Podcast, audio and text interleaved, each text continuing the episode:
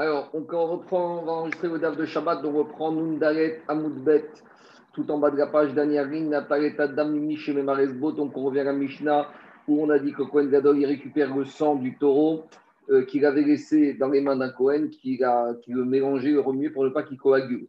Et après, on avait dit qu'il va rentrer avec dans le collège Kolachim, il va asperger. On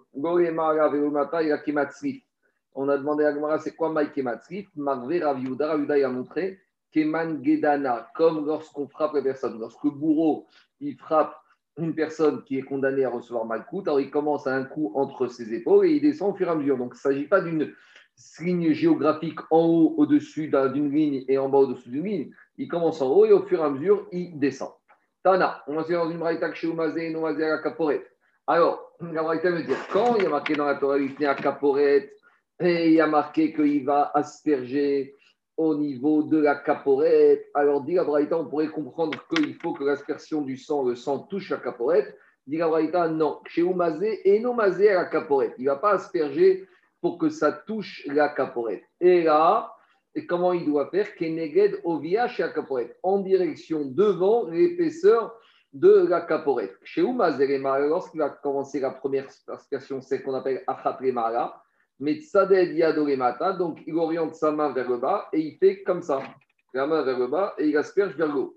Chez et lorsqu'il doit asperger vers le bas, mais Tzaded Yadoremara, donc il a la main vers le haut et il asperge avec le doigt vers le bas. Ça, c'est la Braïta. Demande à Gmara, Mena. D'où la Braïta, la Braïta, il savait qu'on n'asperge pas les Achat et Sheva directement sur la caporette, d'où il savait le Tana qu'il ne faut pas que les aspersions de sang, que le sang va toucher Mamash, comme dit Rashi, Alga la caporette Mamash. Alors, alors, on va travailler sur les deux versets qui se trouvent dans Acharemot, donc dans le chapitre 15 et dans verset 14 et 15. Et là-bas, on nous parle de l'aspersion du sang et du taureau et de l'aspersion du sang du bouc. Donc, c'est les deux aspersions qui se font dans le Kodesh à Kodashim en direction de la Caporée. Et on va travailler sur ces deux versets. Donc, je vais envoyer un petit tableau par WhatsApp. Je vais les lire, je vais expliquer un peu la problématique et après on va dans l'Agma. Le premier verset, on va prendre celui qui se trouve au verset 14 concernant le son du taureau. Il y a marqué Velakar Midamat par. Le taureau, il prend le, le Kohen Gadol, il prend le son du taureau.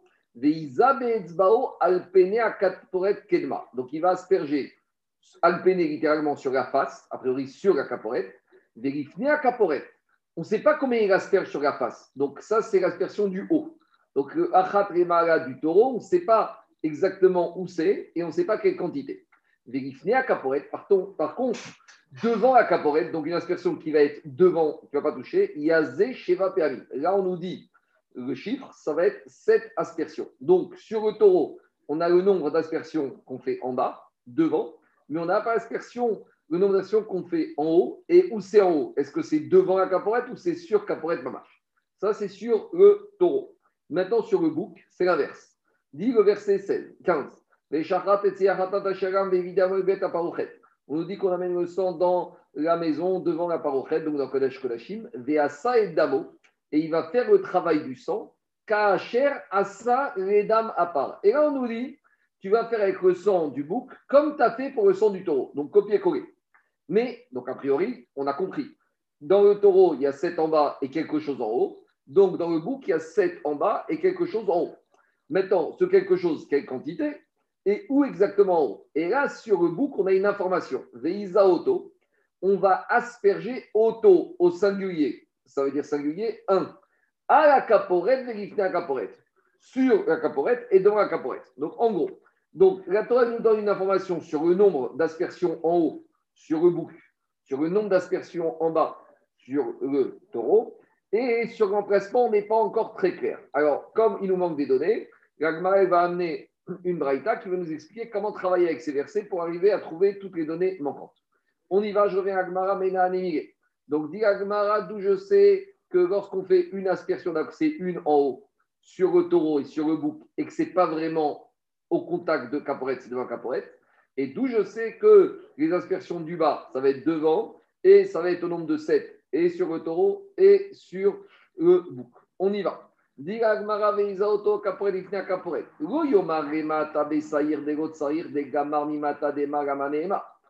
dit pourquoi on a besoin de me dire à quel emplacement on va faire les sept du bouc? Parce que comme on va voir après, de toute façon, les sept du bouc, on les apprend des sept du taureau. Donc, si on a l'emplacement des sept du taureau devant Caporet, ce n'était pas la peine de me dire que dans le bouc, il y en a sept en bas et qu'elles sont devant le, et qu'elles sont devant la Caporet. Alors, dis si malgré tout on m'a dit qu'on doit asperger en bas dans le bouc, ce n'était pas nécessaire. Ce n'était pas nécessaire des gamar mimata de pagamanema, les accoucher à les C'est pour nous apprendre qu'au niveau du bouc, devant, ça va être comme l'aspersion du haut qui se fait sur.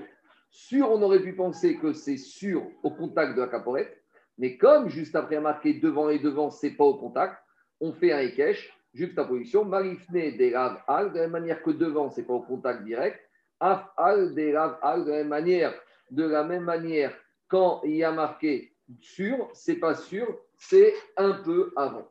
Demande à Gmara Draba, au contraire. Pourquoi on va pas du tout travailler, on n'a qu'à travailler avec le verset du taureau? Et sur le taureau, on te dit qu'il faut faire une aspersion en haut. Et cet enseignement de la Torah n'était pas nécessaire. Pourquoi des gamins, Parce que de toute façon, l'aspersion du haut du taureau, on va la prendre de l'aspersion du haut du bouc.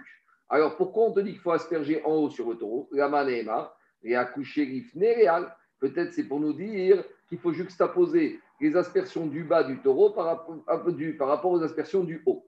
Ma al-mama, dire que sur le taureau, ça va être fait au-dessus, ça veut dire au contact. De la même manière, celles du bas, elles doivent faites également au contact. Donc on a deux manières de comprendre. Soit on apprend du bouc et on apprend que le haut égale le bas. De la manière que le bas, c'est un peu avant le caporette, alors haut, c'est pareil ou on peut travailler, partir dans la direction de dire on apprend du taureau, et on va dire les aspersions du bas du taureau sont comme celles du haut, et comme celle du haut, il y a marqué dessus, au contact, donc celle du bas du taureau nous va être aussi. Voilà les deux possibilités de Demande l'agmara Haïma, c'est quoi cette deuxième hypothèse? Si on revient à la première hypothèse, à savoir qu'on apprend l'emplacement du bouc, et à ce moment-là, on va dire que quoi? Que le bas du bouc n'était pas nécessaire. Et donc, si on l'a mis, si on l'a écrit dans la Torah, le bas du bouc, c'est vous apprendre que le haut, c'est comme le bas, à savoir que ce n'est pas au contact. Alors, dit l'Agmara départ, mais alors à ce moment-là, maintenant, quand en plus on m'a mentionné l'endroit de l'aspersion du taureau qui semble superflu, c'est pas vrai parce qu'elle sert à quelque chose.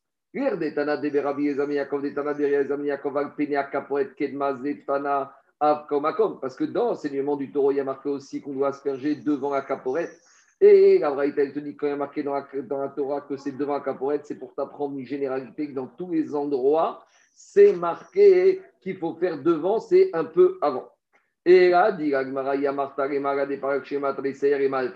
mais à ce moment-là, si tu me dis que quoi? Si tu me dis que le haut du taureau, c'est pour juxtaposer avec le bas du, du bouc, alors euh, euh, c'est pour que juxtapose le bas du taureau avec le haut du taureau. Alors, quand j'ai marqué en bas dans le bouc, j'avais pas besoin. Donc forcément, il faut dire comme ça. On apprend le haut du bouc, du bas du bouc. De la manière que le bas du bouc, c'est devant, le haut du bouc, ce sera devant. Et une fois qu'on a appris ça, on va dire de la même manière chez le taureau, la, celle du haut et les celles du bas seront au niveau devant la caporette et pas au contact.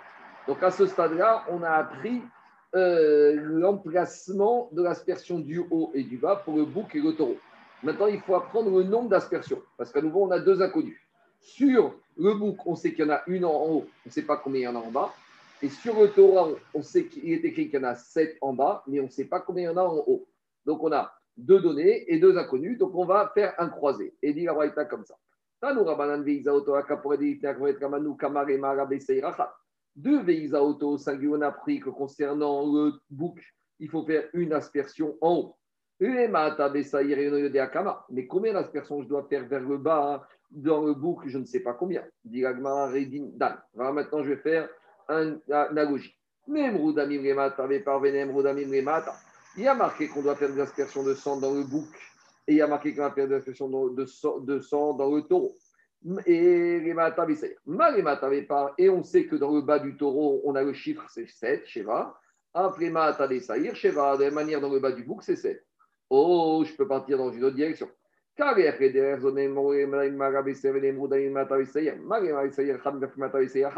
Ou je peux dire, dans le bouc, je sais qu'en haut c'est une, je ne sais pas c'est le chiffre en bas, donc je vais dire, puisqu'en haut c'est 1, en bas dans le bouc ce sera 1. Donc on a deux possibilités. Soit on apprend les 7 du bas du bouc des 7 du bas du taureau, soit on apprend du, de l'aspersion unique du bouc en haut, on aperçoit celle du bas. En gros, qu'est-ce qui vaut mieux comparer? C'est plus logique de comparer ce qui est en bas par rapport à ce qui est en bas plutôt que de comparer ce qui est en bas par rapport à ce qui est en haut. Au contraire, Danin, Goufo, Merma. C'est plus logique de comparer le bas du bouc par rapport au haut du bouc que de comparer le bas du bouc par rapport au bas du taureau. La Torah nous dit concernant le bouc, tu feras sur le bouc comme on a fait sur le taureau. On dit mais ce n'était pas la peine de dire, parce que de toute façon, sur le bouc, on nous a dit qu'il faut asperger. Donc, quand on te redit qu'il faut faire, si on t'a déjà dit qu'il faut asperger, alors, ça, ça, chez C'est pour nous dire, on met tout sur un même pied d'égalité. De la même manière que sur le bouc, le taureau, c'est 7 en bas, donc de la même manière sur le bouc, ce sera 7 en bas. Et maintenant, de la même manière que sur le bouc, c'est 7 en bas devant la caporette, sur le taureau, ce sera 7 en bas devant la caporette. Voilà le ridouche. Ma, on te dit comme ça. Très bien. Maintenant, on a appris en bas. On a appris les données du bas, 7 dans le taureau et on généralise 7 dans le bouc. Maintenant, concernant le haut du taureau, on n'a pas la donnée et ni au Akama. Mais on a la donnée sur le bouc. le bouc, il y en a une en haut. Et maintenant, on va faire une généralité. On a marqué une aspersion de sang concernant le haut du bouc et on a marqué une aspersion de sang concernant le haut du taureau. Donc je vais dire de la même manière que dans le haut du bouc, c'est une, dans le haut du taureau, c'est une. O, où je peux porter dans un sens inverse. Mais pas. Je peux dire qu'il y a marqué dans le, taureau, dans le taureau qu'il y en a 7 en bas et qu'il y a marqué aussi qu'il faut faire du sang en haut. Je vais dire Marema Tabe par Sheva, après par Sheva, de la manière que dans le taureau en bas c'est 7, dans le taureau en haut ce sera 7. Alors, diagramme, on a deux possibilités. Soit on apprend le taureau du bouc, ou soit on apprend à l'intérieur du taureau du haut du bas. A priori, c'est plus logique d'apprendre le haut du taureau du haut du bouc. Non, Au contraire, on pourrait dire j'apprends le haut du taureau, du bas du taureau. On, est, reste dans le même animal. Talmud Omar, à nouveau, on reprend. Il y a marqué dans le bouc, tu referas comme tu as fait sur le. Chez un Talmud Omar, parce que ce n'était pas la peine de mettre ça. Ou ma Talmud Omar, pourquoi la Torah écrit Pour nous dire que c'est copié-collé à l'identique, les mêmes aspersions pour le bouc et le taureau.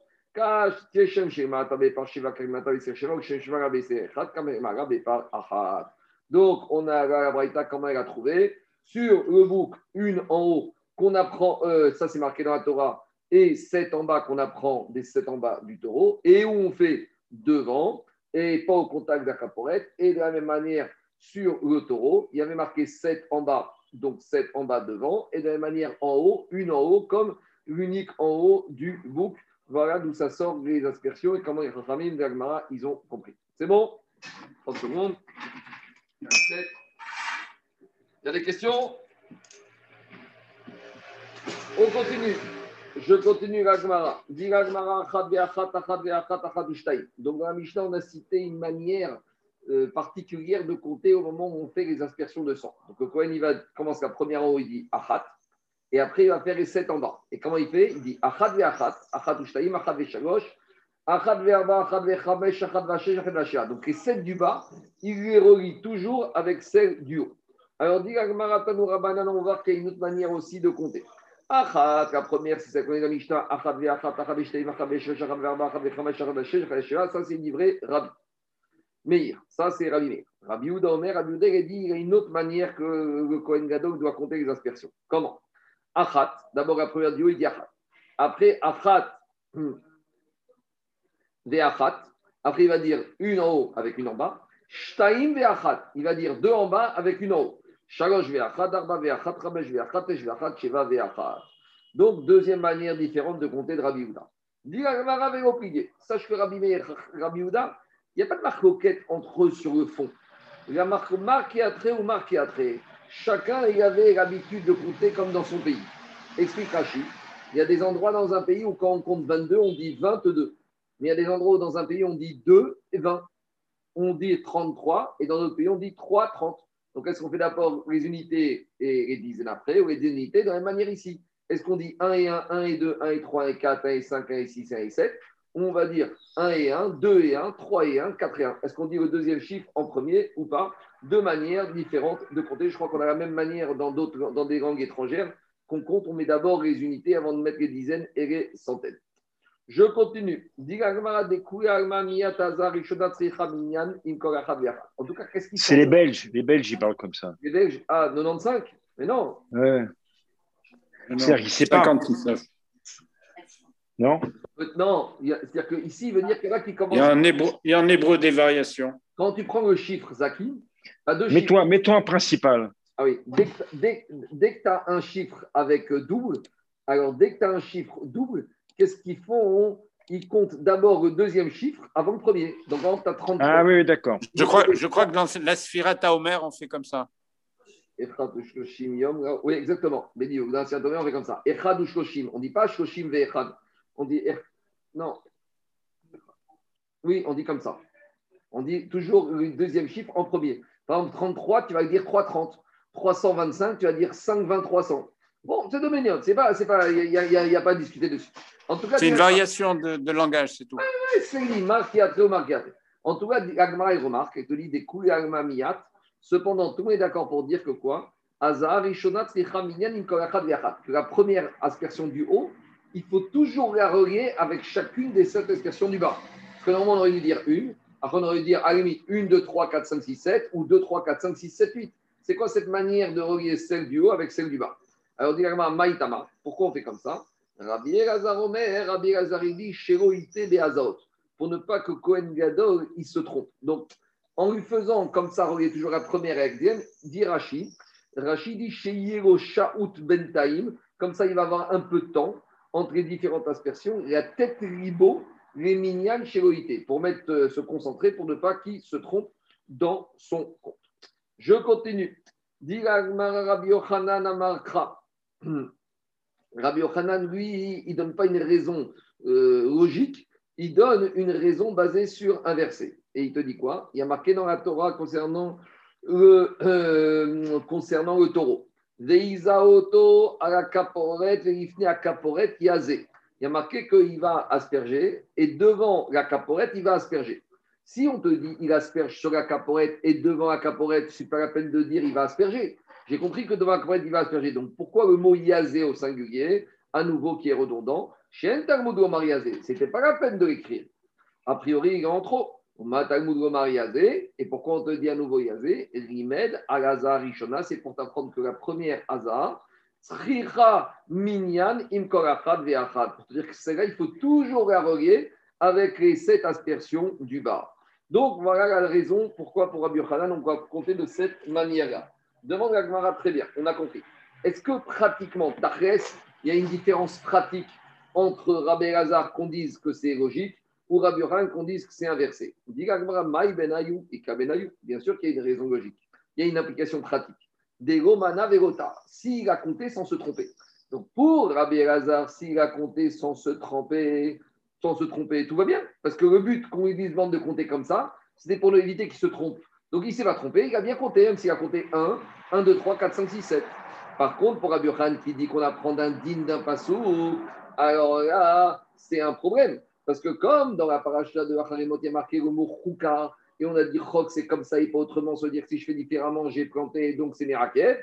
Donc, je veux dire, puisque c'est un digne de la Torah sur lequel il y a le mot chouka, donc c'est Merakev, s'il a aspergé, et même s'il a bien fait les choses, mais s'il n'a pas compté de cette manière-là, c'est pas bon, c'est Merakev, il doit recommencer. Donc, ce n'est pas une discussion philosophique, c'est une discussion très pratique, alacha et C'est bon?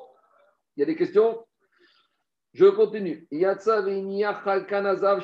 Donc là, on a dit qu'il a fini l'étape numéro, euh, l'étape numéro 7 celle qui concerne le fait d'asperger le sang du taureau sur la caporée. Donc, il sort dans le Echal et sur un pupitre qui se trouve dans le Echal, il va poser le misrak, le récipient, avec le sang du taureau. Et on a dit dans la Mishnah qu'il y aura un deuxième pupitre sur lequel il posera après, quand il aura fini à son tour, les aspersions du sang du bouc. Et Rabbi Houda nous a dit non, pour Rabbi Houda, il n'y avait qu'un pupitre. Et comment ça se passait pour Rabbi Houda? Lorsqu'il arrivait pour poser le pupitre, pour prendre le misrak avec le sang du taureau, il enlevait le sang du taureau qui était sur le pupitre avec sa main et il posait le sang du bouc. Et après, à la même manière, la position inverse. Pour lui, on ne voulait pas deux pupitres, il n'y avait qu'un pupitre dans le Echal. Alors, il faut comprendre qu'est-ce qui dérange Rabbi Houda? Alors, par rapport à ça, hein, il y a une Mishnah qu'on a étudié il y a quelques semaines quand on a étudié Shtalim. Et là-bas, on a dit dans la Mishnah Nanata, Rabbi Yehuda Omer, Shefarot et Kinechova, Mipene à Explication. On a dit qu'au Mishkan, au Beth il y avait 13 chauffarot, 13 urnes, dans lesquelles on mettait de l'argent, dont l'argent devait être affecté pour amener certains corbanotes. Parmi ces corbanotes, il y avait les oiseaux. On sait que dans les oiseaux, il y a deux sortes de corbanazos. Il y a les oiseaux, les corbanoiseaux facultatifs et obligatoires. Quand j'amène un corban oiseau facultatif, je dois toujours amener un nid d'oiseau, ça c'est toujours courant ratat ou ola. Mais quand il est offrande volontaire ola, alors c'est deux qui auront, oiseaux qui les deux seront ola. Par contre, quand je dois amener dans certains cas des corban oiseaux obligatoires chova, par exemple la femme qui a accouché, le zav, la zava ou celui qui est entré impur, alors il va amener deux oiseaux, donc toujours le nid d'oiseau, mais il y en aura un qui sera khatat et un qui sera ola. Et Rabbi Houda, il ne voulait pas qu'il y ait une urne spécifique pour mettre l'argent des corbanotes oiseaux obligatoires. Pourquoi? Parce que dans les corbanotes oiseaux obligatoires, il y avait un oiseau qui était khatat. Et le risque, c'est que khatat, c'est intuitu personnel. Et donc, le risque, c'était que l'argent du khatat va se mélanger avec korban ola, avec l'argent du ola, et qu'on ne va pas pouvoir faire la capara de celui qui doit amener son korban khatat. Donc, à cause de ça, je reviens à Gmara. La Mishnah dans lequel nous dit Rabbi shofarot. À cause des risques de mélange entre les urnes de corban facultatifs et obligatoires, Rabbi ne voulait pas qu'il y ait d'urnes pour les corban obligatoires. Donc, en gros, pour Rabbi Houda, il n'y avait que des urnes pour les corban oiseaux facultatifs qui étaient 100% au vote.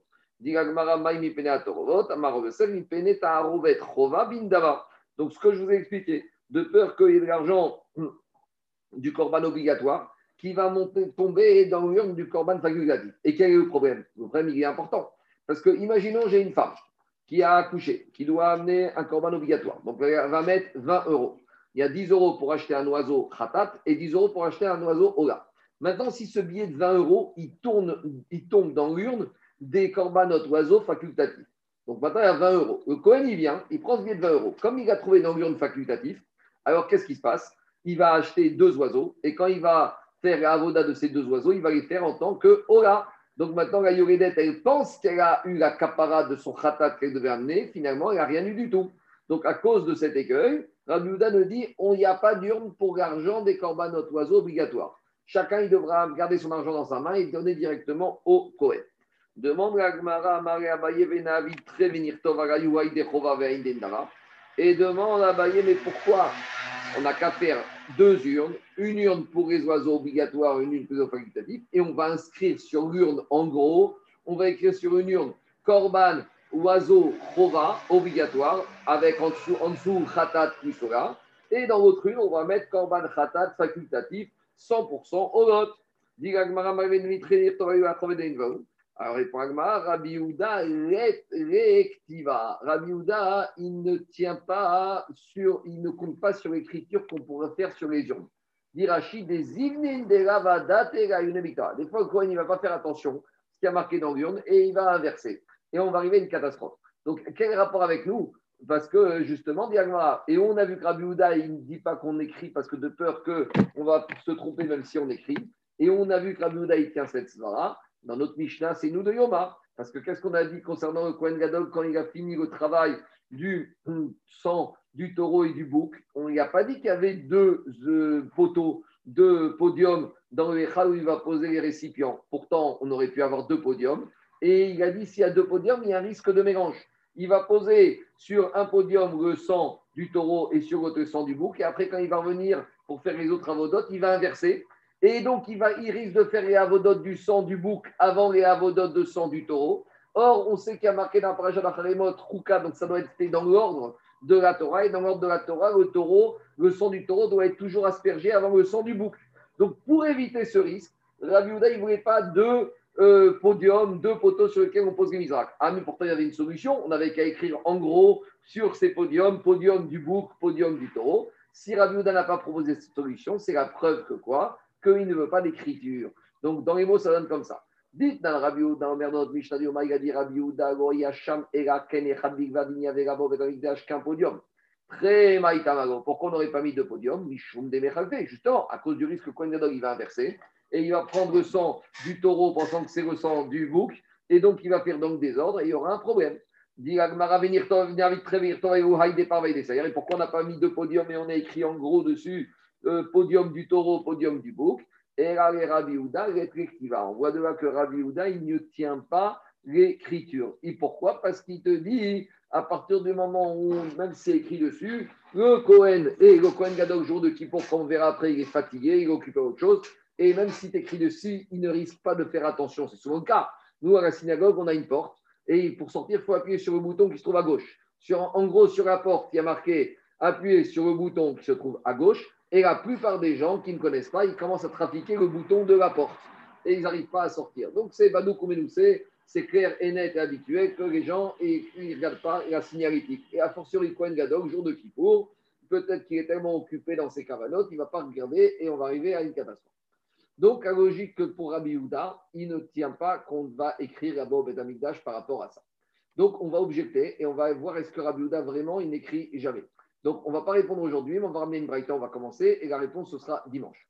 Object, Ragmara, une braïta, métivier, on a objecté. Sharosh, Esre, et Bamikdash, donc toujours ça, ce qu'on avait vu dans Shkalim. Donc, une Mishnah dans Shkalim, on a dit qu'au Bet il y avait 13 urnes. Vaya, Katou, et il y avait écrit sur chacune des urnes. Première une, Tikin Khadetin, c'était pour les nouveaux Machatzita de l'année. Deuxième une, tikin sur les shekel des années d'avant de ceux qui avaient oublié de payer, qui voulaient faire un rattrapage. Après, il y avait une troisième une pour les pour les Deux, trois, quatrième une, gozare ora pour les couples d'oiseaux qui étaient korban ora. Après, on continue vers Etzim, il y avait une urne pour ceux qui veulent acheter du bois, offrir du bois pour le misbéach. Verevona, l'urne dans laquelle on mettait l'argent pour acheter qui voulait offrir de la Revona au Beth Vezav, la caporette, il y avait une autre, une, il y avait une cinquième urne dans laquelle on mettait euh, de l'argent pour ceux qui voulaient financer l'achat d'or pour, le plaquage de la caporette. Et il y avait six urnes pour, euh, c'était des résidus, ce qu'on appelle des motards, quand il restait de l'argent qui avait été affecté par une personne pour acheter du hacham, du hoga, du khatat. Alors l'argent en plus qui avait été budgété, on s'en servait ce qu'on appelle motar khatat, motar hoga, motar pessah et cet argent était dans ces urnes et on s'en servait de cet argent pour acheter des animaux quand le misbéach était au chômage. Alors on prenait, on puisait dans ces urnes pour amener ce qu'on appelle Orat Ket Misbéach. Alors Agmara rappelle le détail de cette Mishnah de Shkarim, Takrin, Chadetin, Gushkim, Shekoy, Shana. L'urne avec les nouveaux shekel, c'est la récolte, la récolte de la, de la, de, de la recette du shekel. Tikin, Mishiro, Shanava, celui qui n'a pas donné shekel dernière, il donnera cette année. Kinin en Torin. Donc les kinin, c'est les urnes avec les tourterelles. Gozare Ora, l'urne pour les oiseaux de Ora, Hendina, c'est les colombes. Vekulan Orot d'Ivre Rabbi. Et toutes ces urnes-là, elles étaient uniquement pour des corbanes, des oiseaux, corbanes Ora facultatives d'Ivre Rabbi Yehuda. Mais ce qu'on voit de là ici, c'est ça actuellement. On voit de là ici que Rabbi Yehuda, c'est lui l'auteur de cette Mishnah. Or, dans cette Mishnah, qu'est-ce qu'il y a marqué? Aya Il y a marqué dans cette Mishnah que quoi? Il y a marqué dans cette Mishnah que on avait écrit sur ces urnes. Donc, voilà la question contre Rabbi Yehuda. Donc, je vais m'arrêter là pour aujourd'hui parce que la suite, on va la faire d'un seul coup dimanche et puis le dimanche, il est très court. Mais on s'arrête avec la question. Comme on a dit que Rabbi Yehuda, il disait qu'on n'écrivait pas sur les urnes ou au Beth Amikdash sur des supports, on voit ici que dans une mission de Shkalim, a priori, Rabbi Houda, il pense qu'on écrit. Voilà. Shabbat Shalom à tout le monde. Merci beaucoup, Shabbat Shalom. Shabbat Shalom. C'est bien. Hein